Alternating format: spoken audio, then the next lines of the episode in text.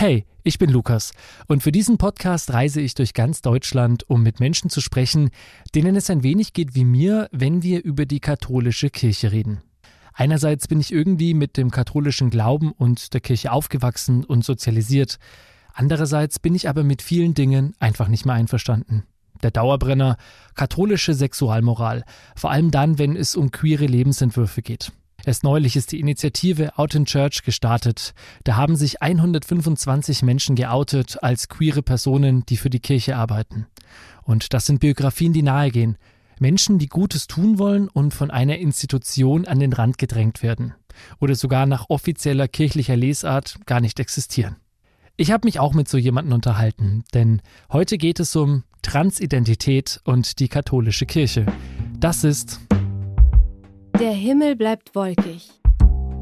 Ein Podcast der Domberg Akademie der Erzdiözese München und Freising.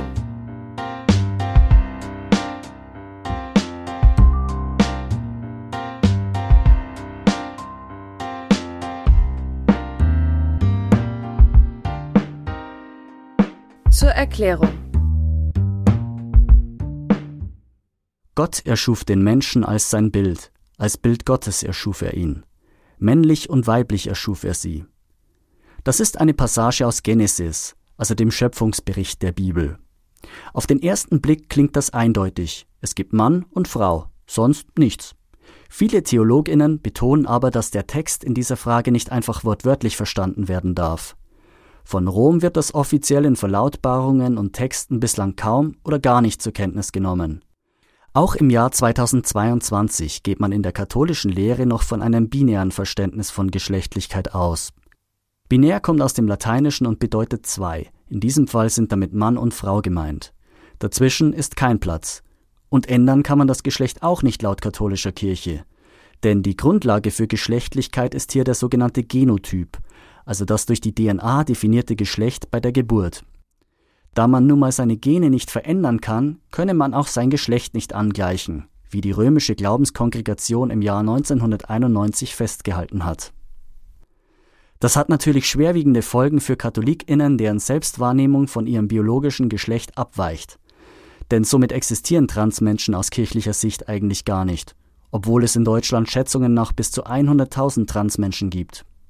Die katholische Kirche katapultiert sich damit faktisch aus dem gesellschaftlichen und wissenschaftlichen Dialog in der Frage, welche Rolle das Geschlecht spielt für das Menschsein und für ein gelingendes Leben. Wird Geschlecht durch mehr als den Chromosomensatz definiert? In der Biologie ist zum Beispiel Common Sense, dass es mehr als zwei Geschlechter gibt. Es ist auch erwiesen, dass es Menschen gibt, die Merkmale verschiedener Geschlechter in sich tragen. Für die Kirche spielen diese Erkenntnisse bisher keine Rolle. In der Folge erleben Inter- und Transkatholikinnen im Glaubensleben starke Einschränkungen.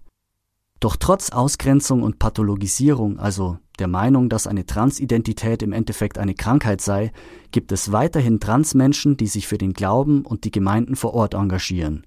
Einer davon ist Marian Anthony. Der 29-Jährige steht kurz vor dem Abschluss seines Theologiestudiums und hat einen Berufswunsch. Pastoralreferent. Oh mein Gott, da war ich noch super jung. das ist Marian Antoni, 29 Jahre alt, Theologiestudent aus Tübingen. Wir treffen uns in der traditionsreichen Universitätsstadt in einem katholischen Wohnheim für Studierende. Marian hat sein Laptop dabei und zeigt mir Fotos von sich. Ich sehe mich und weiß, dass ich mich auch da schon super unwohl in meiner Haut gefühlt habe. Auf dem Bild ist er 23 Jahre alt und mit Freundinnen aus der katholischen Jugendarbeit in Italien unterwegs. Er sieht aus wie ein fröhlicher junger Mann im Karohemd. Er hat einen Strohhut auf und lächelt in die Kamera. Seit seiner Kindheit engagiert er sich als Ministrant und in der Jugendarbeit. Und es war aber lustigerweise in Rom. Und ich weiß auch, wie ich durch dieses Rom, durch diese ewige Stadt, durch, die, durch den Vatikan geprägte Stadt äh, gepilgert und äh, gelaufen bin und gedacht habe, ich glaube, ich bin hier falsch als die Person, äh, die ich bin. Als mir Marian die Bilder zeigt, ist er sichtlich bewegt. Er sagt, dass es für unsere Unterhaltung wichtig sein könnte, wenn ich zumindest mal einen Einblick in sein früheres Aussehen bekomme. Denn das Bild war noch vor dem Beginn des Geschlechtsangleichungsprozesses. Auf dem Papier war er damals noch eine Frau. Und jetzt sehe ich das erst so richtig. Besonders fällt mir auf, auf dem Bild aus Rom hat er gar keinen Bartwuchs. Und er als Person wirkt noch ein wenig unsicher. Ich bekomme einen Eindruck davon, was manche Menschen überwinden müssen, um endlich der oder die zu sein, die sie eigentlich immer waren. Ich bin schon vor unserem Gespräch beeindruckt. Marian, so wie er jetzt vor mir steht, ist ein Energiebündel mit akkurat geschnittenem Bart, Sidecut und Hipsterpulli. Er hat einen Gruppenraum für unser Gespräch reserviert und nimmt lächelnd und vielleicht ein wenig nervös am anderen Tischende Platz. Es ist sein erstes größeres Podcast-Interview, wie er mir später verrät. Hallo Marian. Hallo Lukas. Ist Gott deiner Meinung nach männlich, weiblich oder divers? Ich glaube, Gott umfasst sämtliche dieser Aspekte und ich halte diese geschlechtlichen Kategorisierungen für menschliche Eigenschaften, die wir uns als Menschen wechselseitig zuschreiben, weil es im Alltag vieles vereinfacht. Ich glaube aber, dass Gott weit über diese Geschlechtergrenzen hinausgeht und sie transzendiert, womit wir auch schon ein Stück weit bei dem Begriff trans wären. Transident, Transzendenz, das hängt für mich eng zusammen und klar ist, Geschlechtergrenzen werden überschritten oder für unsere Worte gesprengt. Jetzt ist ja erst vor kurzem eine Aktion durchgeführt worden, Out in Church, bei der sich mehrere hundert Menschen, die in der Kirche arbeiten, auf verschiedenste Art und Weise geoutet haben, zum Beispiel als homosexuell, als transsexuell, als non-binär. Was hat das in dir ausgelöst, dass es jetzt diese Bewegung gibt?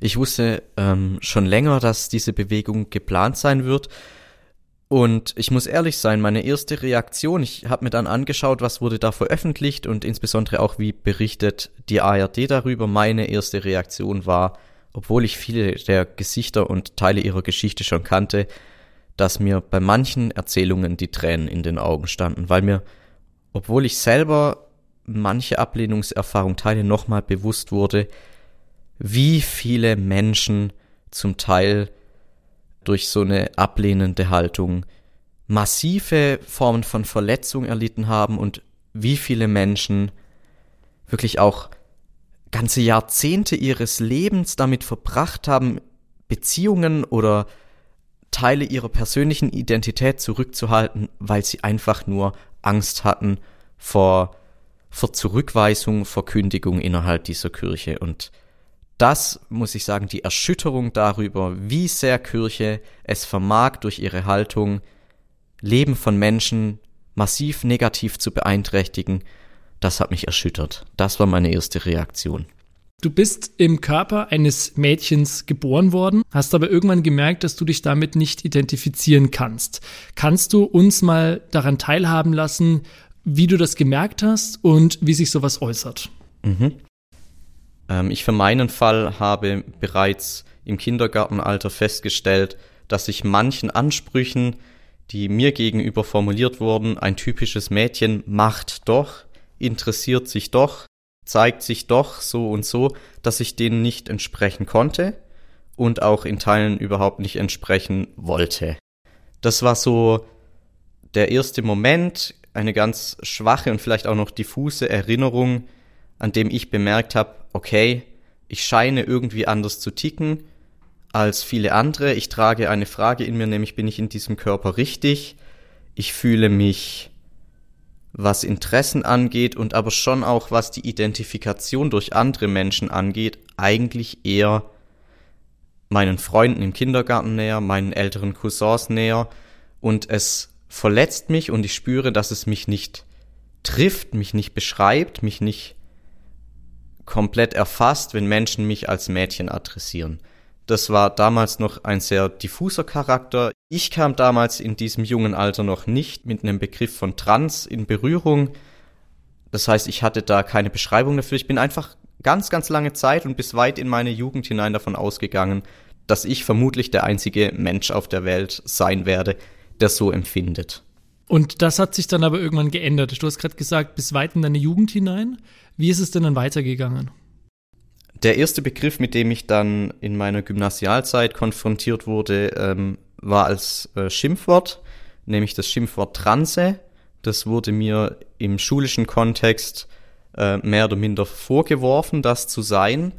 Und zumindest mit diesem Aspekt habe ich mich dann befasst und ich persönlich bin dann bei ersten Recherchen insbesondere auf Travestie-Shows, Varieté-Shows gestoßen, wo es eben darum ging, dass männliche Personen oder Personen, die bei der Geburt das männliche Geschlecht zugeschrieben bekommen haben, sich verkleiden und innerhalb dieses Kunstraums überspitzt weibliche Performances darbieten.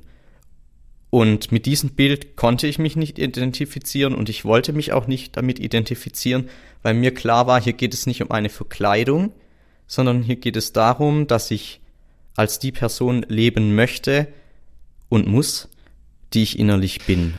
Wie lange hat das gedauert, bis aus diesem Gefühl sozusagen, bis du für dich selbst konkrete Maßnahmen abgeleitet hast?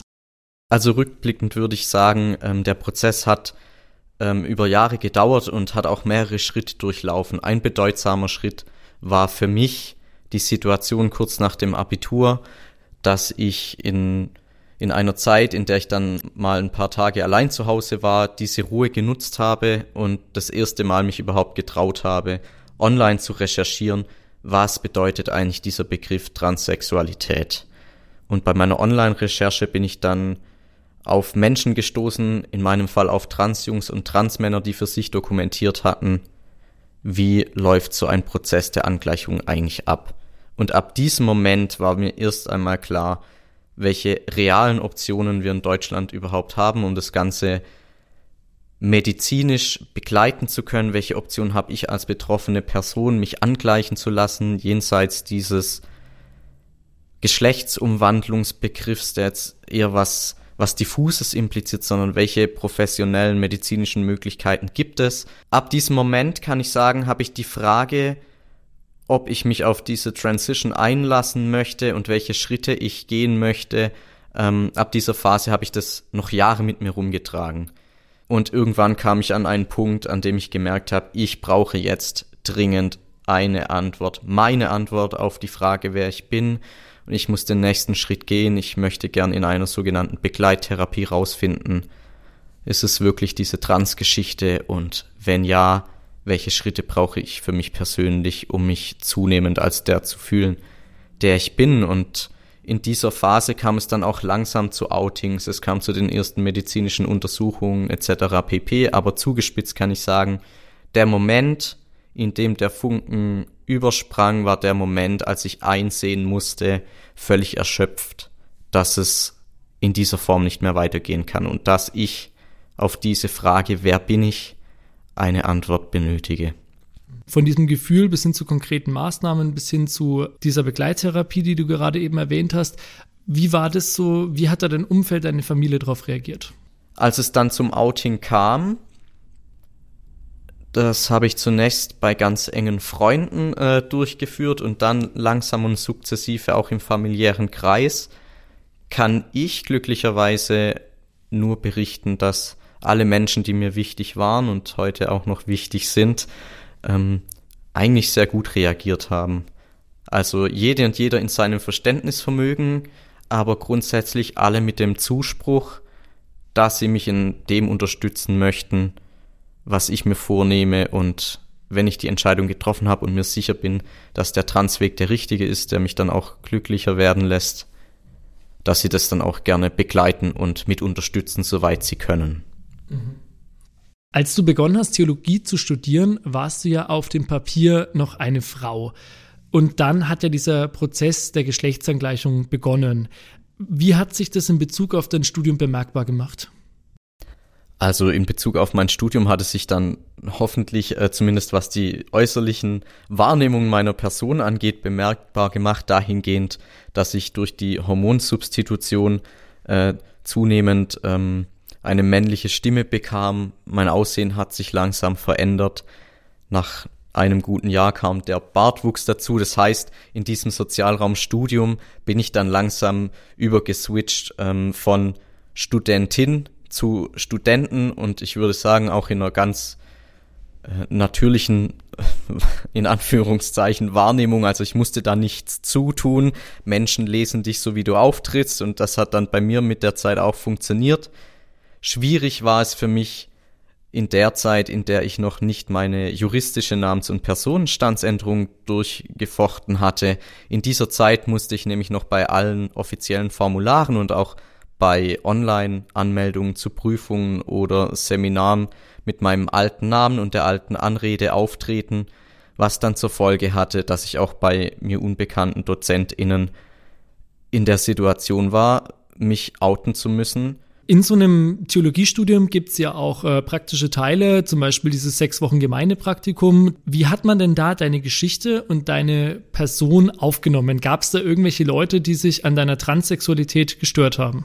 Witzig, dass wir jetzt über dieses Gemeindepraktikum sprechen, denn dieses Gemeindepraktikum, das waren meine eigenen letzten Wochen, bevor ich mich entschieden habe, Testosteron zu nehmen. Das heißt also, meine endgültige Entscheidung, es mit dieser Hormonsubstitution zu probieren, die zu starten und zu schauen, fühlt sich das richtig oder zunehmend richtig an. Diese Entscheidung fiel in den sechs Wochen Gemeindepraktikum. Am Jugendspirituellen Zentrum habe ich noch unter anderem Namen angefangen und dort war ich in der Zeit, in der ich mich entschieden habe, auch schon so gut mit, mit vielen Menschen, die dort auch äh, sehr engagiert waren, befreundet, dass ich die einfach nach und nach mit auf die Reise mitgenommen habe. Ich habe mich einzeln mit denen getroffen und habe ihnen gesagt, du ich oder ihr, ich muss euch was Wichtiges sagen. In meinem Leben ändert sich was ganz radikal und ich bin aufgeregt und ich freue mich riesig, aber ich habe auch die Befürchtung, Menschen zu verlieren. Dort war es so, dass jede und jeder mich ab dem Tag, an dem es für ihn oder sie klar war, unterstützt hat in den Schritten, die für mich anstanden in der Gemeindearbeit, die war unter anderem deswegen ein Auslöser, weil du quasi mit dieser Unsicherheit, wie liest man dich, äh, weil du einfach gemerkt hast, dass sich das sehr unglücklich gemacht hat und dass das unter anderem einer der Auslöser war, warum du gesagt hast, jetzt möchte ich wirklich diese Sub Substitutionstherapie starten. Genau. Also mir wurde nochmal klar, ich für mich persönlich werde es nicht aushalten und das entspricht auch nicht mir in dieser Schwebe zu bleiben für den Rest meines Lebens. Und vielleicht war das Gemeindepraktikum auch deshalb nochmal ein entscheidender Erfahrungsort, weil ich dort Menschen neu kennengelernt habe. Zuvor war ich an der Uni, da kennt man sich.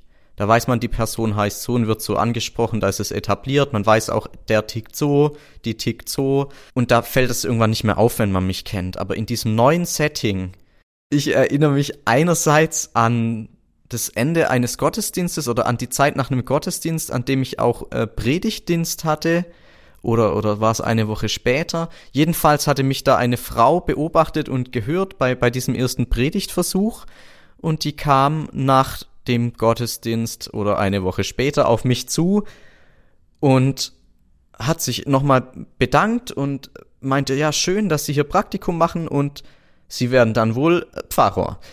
Und ich dachte mir, okay, ähm, also ich wurde vorgestellt als der Praktikant des Pastoralreferenten. Offensichtlich damals eigentlich noch eher ähm, in der Rolle einer Frau, also jetzt zumindest wenn man die Stimme anschaut, ähm, würde die Mehrheit der Menschheit die vermutlich als weibliche Stimme lesen. Und das war dann natürlich für mich in diesem Kontext schon auch ein Schock, würde ich sagen. Also es war einerseits irgendwie total witzig und andererseits nochmal ein Schock. Und das waren dann schon so Momente, in denen ich gedacht habe, ich für mich brauche Klarheit und ich glaube innerlich habe ich auch schon lange gewusst, dass in meinem Fall die Klarheit darin besteht zu sagen, ich bin Mann und als solcher möchte ich auch mein Leben verbringen. Ist da der innere Druck oder der äußere Druck größer? Ich aus meiner Erfahrung würde sagen, der äußere Druck hat mich immer noch mal darauf zurückgeworfen, welchen inneren Druck ich eigentlich verspüre. Soziale Erfahrungen als Person, die nicht eindeutig einordnbar ist, können sehr, sehr verletzend sein. Sie können verbal sehr verletzend sein. Ich habe Blicke erlebt und kenne die, diese Schilderung auch von anderen Menschen, die Ähnliches erlebt haben. Blicke, die einen ausziehen auf der Straße von fremden Menschen, die massiv übergriffig eigentlich schon sind. Ähm, verbale Anfeindungen von Fremden, die einen anpöbeln auf der Straße, ähm, Körperliche Gewalt habe ich glücklicherweise noch nicht erlebt. Ich kenne aber Leute, denen wurde auch schon zu Leibe gerückt, weil sie irgendwie nicht eindeutig ähm, für das Gegenüber einordnbar waren. Der innere Druck hat mich am Ende dazu veranlasst, diese Entscheidung zu treffen und zu sagen, ich gehe jetzt den Schritt des Outings, ich gehe jetzt den Schritt der Hormonsubstitution und ich gehe auch den Schritt von Angleichungsoptionen im operativen Bereich. Zur Einordnung. Staatlicherseits sind alle bislang geschilderten Maßnahmen in Deutschland seit 1981 durch das Transsexuellengesetz geregelt. Dieses Gesetz gibt Menschen die Möglichkeit, ihre geschlechtliche Zuordnung zu ändern. Es gilt für alle Bereiche, egal ob es um den Eintrag im Personalausweis geht oder um den Namens- und Personenstand, zum Beispiel bei der standesamtlichen Eheschließung. Kirchlicherseits ist das aktuell nicht möglich, wie bestimmte Sakramente verdeutlichen. Da wäre zum Beispiel die Ehe. Wenn ein Transmann eine Frau heiraten möchte, geht das nicht. Denn für die Kirche ist ein Transmann weiterhin eine Frau, und somit wäre das eine gleichgeschlechtliche Ehe, und die ist nicht erlaubt. Gleiches gilt auch für die Priesterweihe, denn die dürfen bekanntlich nur Männer erhalten, also Männer, die über ein XY-Chromosomenpaar verfügen. Umgekehrt gilt aber, wenn eine Transfrau eine Frau heiraten will, wäre das ja vom Genotyp her in Ordnung, da die Transfrau ja immer noch als Mann angesehen wird. Da die katholische Kirche aber Transidentität als Persönlichkeitsstörung deutet, wird eine Eheunfähigkeit bescheinigt. Auch die Einträge im Taufbuch werden bei einer Angleichung nicht geändert. Der Taufname, in Marians Fall beispielsweise ein Mädchenname, wird lediglich mit einer Anmerkung versehen. Derzeit sieht es nicht danach aus, als würde sich im Vatikan an dieser Einstellung etwas ändern. Aktionen wie Out in Church oder queere Segnungsfeiern sind zwar theologisch begründet und werden nicht nur von den Gläubigen, sondern auch von Offiziellen in der Kirche mitgetragen oder sogar veranstaltet, sie sind aber doch eine Art ziviler Ungehorsam gegen die offizielle Lehre der katholischen Kirche. Zurück nach Tübingen. Wir haben jetzt viel über Druck gesprochen, viel über Verurteilungen, über Vorverurteilungen. Jetzt ist es der pastorale Dienst für eine Institution, nämlich die katholische Kirche, die ja eigentlich den wesentlichen Teil deines Lebens oder einen wesentlichen Teil deines Lebens überhaupt nicht anerkennt. Also laut zum Beispiel kirchlichen Vorschriften steht ja noch dein weiblicher Taufname im Taufbuch und der dürfte ja da auch gar nicht weggemacht werden, sondern es gibt nur eine Anmerkung dazu. Wie bringst du das zusammen, dass du für eine Institution arbeiten kannst, arbeiten möchtest, nicht aus Zwängen, sondern aus, aus dem freien Willen und so wie ich dich lese, aus dem unbedingten Willen, die dich eigentlich ablehnt. Ich habe in meiner eigenen Kindheit und Jugend glücklicherweise SeelsorgerInnen kennenlernen dürfen, die einen wahnsinnig guten Job gemacht haben. Ich wollte relativ früh Theologie studieren und ich habe im Kontakt mit diesen SeelsorgerInnen bemerkt, die machen etwas Sinnvolles, die helfen Menschen weiter, die befassen sich mit Glauben. Sowas möchte ich auch. Eine ganz simple Antwort, wenn man so möchte. Der zweite Punkt ist der, im Studium habe ich bemerkt und auch jetzt so als werdender Theologe, Theologie und alle Fragen, die sich mit Theologie verbinden, sind mir persönlich sehr wichtig. Ich glaube weiterhin, dass wir aktuell in einer kirchlichen Situation unterwegs sind, in der sowas wie ein, ein Scheideweg vor uns liegt. Und aktuell habe ich die Hoffnung oder ein Stück weit auch noch den ja, begründeten, nicht begründeten, ich weiß es nicht, Optimismus, aus dieser kritischen Situation heraus können innovative Projekte entstehen, können Formen von Kirche hervortreten, die wir so noch nicht kennen und die vielleicht bessere, andere, leicht verständlichere Antworten finden und, und geben können auf die Fragen unserer Zeit, wie kirchliche Formen das aktuell vermögen. Und ein weiterer Punkt, ganz wichtiger Punkt für mich ist, mein Theologe sein, mein gläubig sein und mein Trans sein, das sind alles Aspekte einer Person. Für mich selber und aus meiner eigenen Lebenserfahrung und Wahrnehmung ist Zugehörigkeit zu meiner Kirche, die auch meine Kirche ist, ähm, genauso selbstverständlich wie mein Transsein. Aus meinem Leben heraus kann ich sagen, ich war und bin Teil der Kirche. Und ich möchte mir, weil ein Teil dieser Kirche ein Problem hat mit meinem biografischen Hintergrund mir nicht absprechen lassen, dass ich dennoch Teil dieser Kirche bin. Das, was dem christlichen Glauben ja zugrunde liegt, ist ja letztlich Nächstenliebe, universelle Liebe und letztlich auch das, was Jesus Christus gelebt und vorgelebt hat. Einer dieser zentralen Punkte ist ja, dass Jesus immer zu den Außenseitern gegangen ist, zu den AußenseiterInnen in dem Fall. Aus Sicht der Kirche bist du das ja auch irgendwie. Irgendwie bist du aus Sicht der Kirche Außenseiter. Und was glaubst du, würde Jesus dazu sagen, wie sich seine Kirche heute dazu positioniert und heute seine Lehren auslegt? Ich würde gerne ähm, mit einem Motiv antworten, das ich für fast noch grundlegender halte als die Zuwendung zu den Außenseitern, nämlich der radikale und äh, zutiefst ernst gemeinte Aufruf Jesu und genau das hat er auch gelebt und verkörpert, nämlich Mensch zu werden und zum Menschsein in einer Fülle zu gelangen, wie man es eben im irdischen Geflecht werden kann. Und ähm, so verstehe ich auch mein, mein christliches Dasein und, und mein Transweg als etwas, das genau diesem Auftrag entspricht. Jetzt kommt dieser zweite Aspekt der Marginalisierung auf. Ich denke, ja, Transpersonen werden zumindest von Teilen der Kirche, und damit spreche ich insbesondere von der offiziellen Amtskirche, nicht von der Kirche, die ich in konkreten Menschen erfahre, auch nicht äh, von der Kirche, die ich teilweise vermittelt bekomme im Studium, sondern ich spreche von der offiziellen Amtskirche. Diese Kirche marginalisiert Menschen und stößt sie absichtlich oder aufgrund zu wenigen Wissens über aktuelle Erkenntnisse aus der Naturwissenschaften an den Rand ihrer Gemeinschaft. Und ich glaube, dass das nicht gewollt sein kann. Ich glaube nicht, dass eine Gruppe von Personen, jetzt auch in globaler Perspektive, eine Gruppe von Personen, die Verfolgung erleidet, die Diskriminierung erleidet, die auch in Deutschland noch zum Teil massiv diskriminiert wird, dass es Auftrag der Kirche ist, diese Diskriminierung weiter zu schüren und diese Marginalisierungssituation weiter zu verschärfen. Was glaubst du, warum tun sich trotzdem Religionen so schwer damit, sowas zu akzeptieren, obwohl es das doch eigentlich schon immer gegeben hat?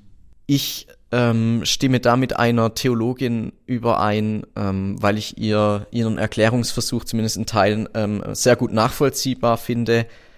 Religiöse Gemeinschaften oder vielleicht auch das Christentum oder die katholische Kirche reguliert menschliche Lebensführung vor allem über Ordnung, über Ordnungsvorstellungen im sexuellen Bereich, über Ordnungsvorstellungen, was weitere ähm, moralische Verhaltensweisen angeht und sexuelle Vielschichtigkeit, unterschiedliche sexuelle Orientierungen, ähm, fluide Identitätskonzeption irritieren dieses Gedankengebilde einer geordneten Gesellschaft. Und verunsichern Menschen, die eine solche Lebensform nicht teilen. Und ich glaube, Verunsicherung, Angst vor dem Unbekannten, die Angst davor, dass alte Ordnungen, die Sicherheit gegeben haben, zerbrechen könnten, ich glaube, die generieren zumindest in manchen Kreisen ein so massives Unbehagen, dass es deshalb auch zu Ablehnung und mitunter aggressiver Ablehnung kommt. Das hängt für mich aber eben auch damit zusammen, dass ein ganz spezifischer Teil der christlichen Geschichte rezeptioniert wird und eben nicht die Vieldeutigkeit aus historischen Forschungen, aus den Vorlesungen, die ich im Rahmen von, von Kirchengeschichten, möchte man schon fast sagen, erlebt habe, kann ich nämlich sagen, die Kirche war schon immer vielfältig. Sie hat schon immer unterschiedliche soziale Schichten versucht äh, zu erreichen und es gab schon immer oder immer wieder, insbesondere in den heißen Phasen, Prozesse von, von Annäherung und Abgrenzung und davor auch Prozesse, in denen zum Teil beinahe schon widersprüchliche Haltungen eigentlich integriert worden sind. Wie geht es denn deiner Meinung nach mit der Kirche weiter, wenn sie sich weiterhin, so wie sie sich jetzt verhält, nämlich eher ängstlich, eher zurückweisend, ähm, wenn sie wissenschaftliche Erkenntnisse ignoriert? Was glaubst du, wie es dann damit weitergeht? Das Resultat könnte sein, dass zunehmend einfach weiterhin äh, große Menschenmengen sagen, in dieser Kirche bin ich nicht zu Hause, dieser Kirche möchte ich nicht mein Gesicht geben, deshalb trete ich aus der Kirche aus. Das Resultat könnte auch sein, dass es irgendwie zu einer Spaltung kommt. Ähm, ich muss ehrlich sagen, ich schaue auch sehr, sehr hoffnungsvoll, gleichzeitig kritisch, gleichzeitig kritisch und gespannt auf den Ausgang des synodalen Weges, weil ich meine, man spricht dort schon in wünschenswerter Weise oft miteinander und trotzdem kommt zum Vorschein, dass es anscheinend Gräben gibt, die man nicht überwinden kann. Ich kann mir nicht vorstellen, dass Kirche weiterhin in dieser Form existieren wird, wenn sie nicht auf die Fragen der Menschen eingeht, die aktuell auch noch um sie bemüht sind. Ich glaube, was aus dem ganzen Gespräch jetzt deutlich wurde, du bist ein sehr gläubiger, ein sehr spirituell veranlagter Mensch und du bist ja auch jemand, der auf der Suche ist ähm, und dem auch das darüber hinaus wichtig ist. Warum ist dir das so wichtig und welche Kraft, welche Ressource gibt dir denn auch dieser Glaube? Mit Rückblick auf, auf auch äh, diese Prozesse, über die wir jetzt gesprochen haben, diese Auseinandersetzungen ähm, in den letzten Jahren, in denen ich auf der Suche nach mir selbst war, kann ich sagen, dass der Glauben immer einen sehr großen Raum eingenommen hat. Glaube heißt für mich, in meinem Leben zu versuchen, diesem Gott, in diesem Fall diesem christlichen Gott, äh, einen Raum, einen Platz in meinem Leben zu geben. Insofern würde ich sagen, Glaube ist für mich ein ein letzter und gleichzeitig der erste Rückhalt, den ich habe, wenn ich mir die Sinnfrage im Leben stelle oder wenn ich, wenn ich mich frage, okay, äh, auf was kommt's an? Wer stärkt mich? Woher komme ich? ich? Mir scheint es, mir scheint der christliche Glaube und ein Glauben an diesen Gott da adäquate Antworten zu bieten, ein Gesprächspartner, eine Gesprächspartnerin, ähm, zu dem, zu der ich immer wieder zurückkehren kann und der, die mich aussendet, auch immer wieder neu und in unterschiedlichen Phasen des Lebens zu schauen, wo ist mein Platz in der Welt und wie kann ich vielleicht auch anderen Menschen so begegnen, dass für sie daraus ein kleines Plus, ein kleines bisschen mehr Leben am Ende rauskommt. Vielen lieben Dank für das Gespräch. Ja, ich danke dir.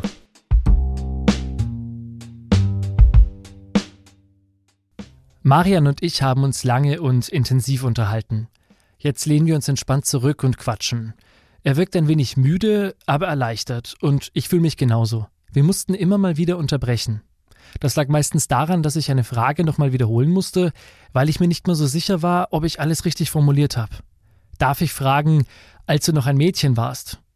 Marian meinte dann, dass es ihm lieber wäre, wenn ich frage, als er auf dem Papier noch ein Mädchen war.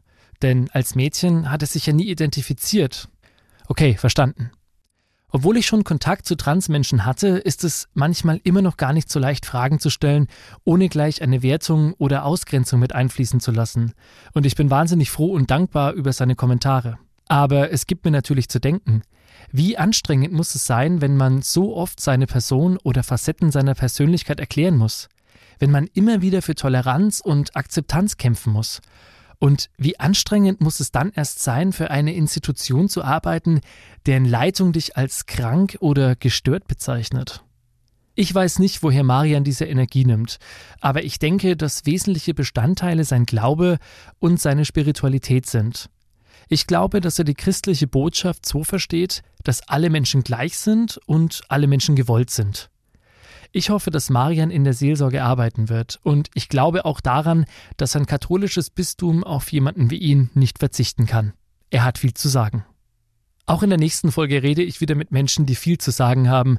Diesmal sind es sogar zwei Menschen und wir reden über das Thema Homosexualität und die katholische Kirche. Bis dahin bleibt der Himmel auch noch wolkig. Euer Lukas. Der Himmel bleibt wolkig ist eine Produktion von Escucha in Zusammenarbeit mit der Domberg Akademie, der Stiftung für Erwachsenenbildung der Erzdiözese München und Freising. Skript und Produktion von Lukas Fleischmann und Ralf Würschinger. Vielen Dank für die Zusammenarbeit an Claudia Pfrang, Stefan Mukri, Magdalena Falkenhahn und Melanie Waldinger.